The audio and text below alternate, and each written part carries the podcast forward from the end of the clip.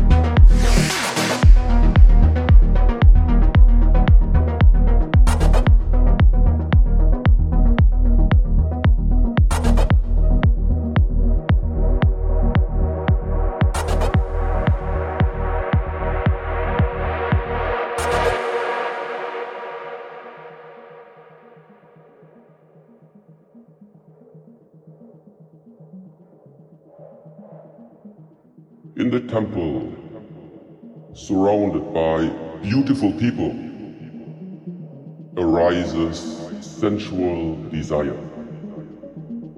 So, in your mind, this positive emotion can originate from five gates of your body seeing, hearing, smelling, tasting, or feeling.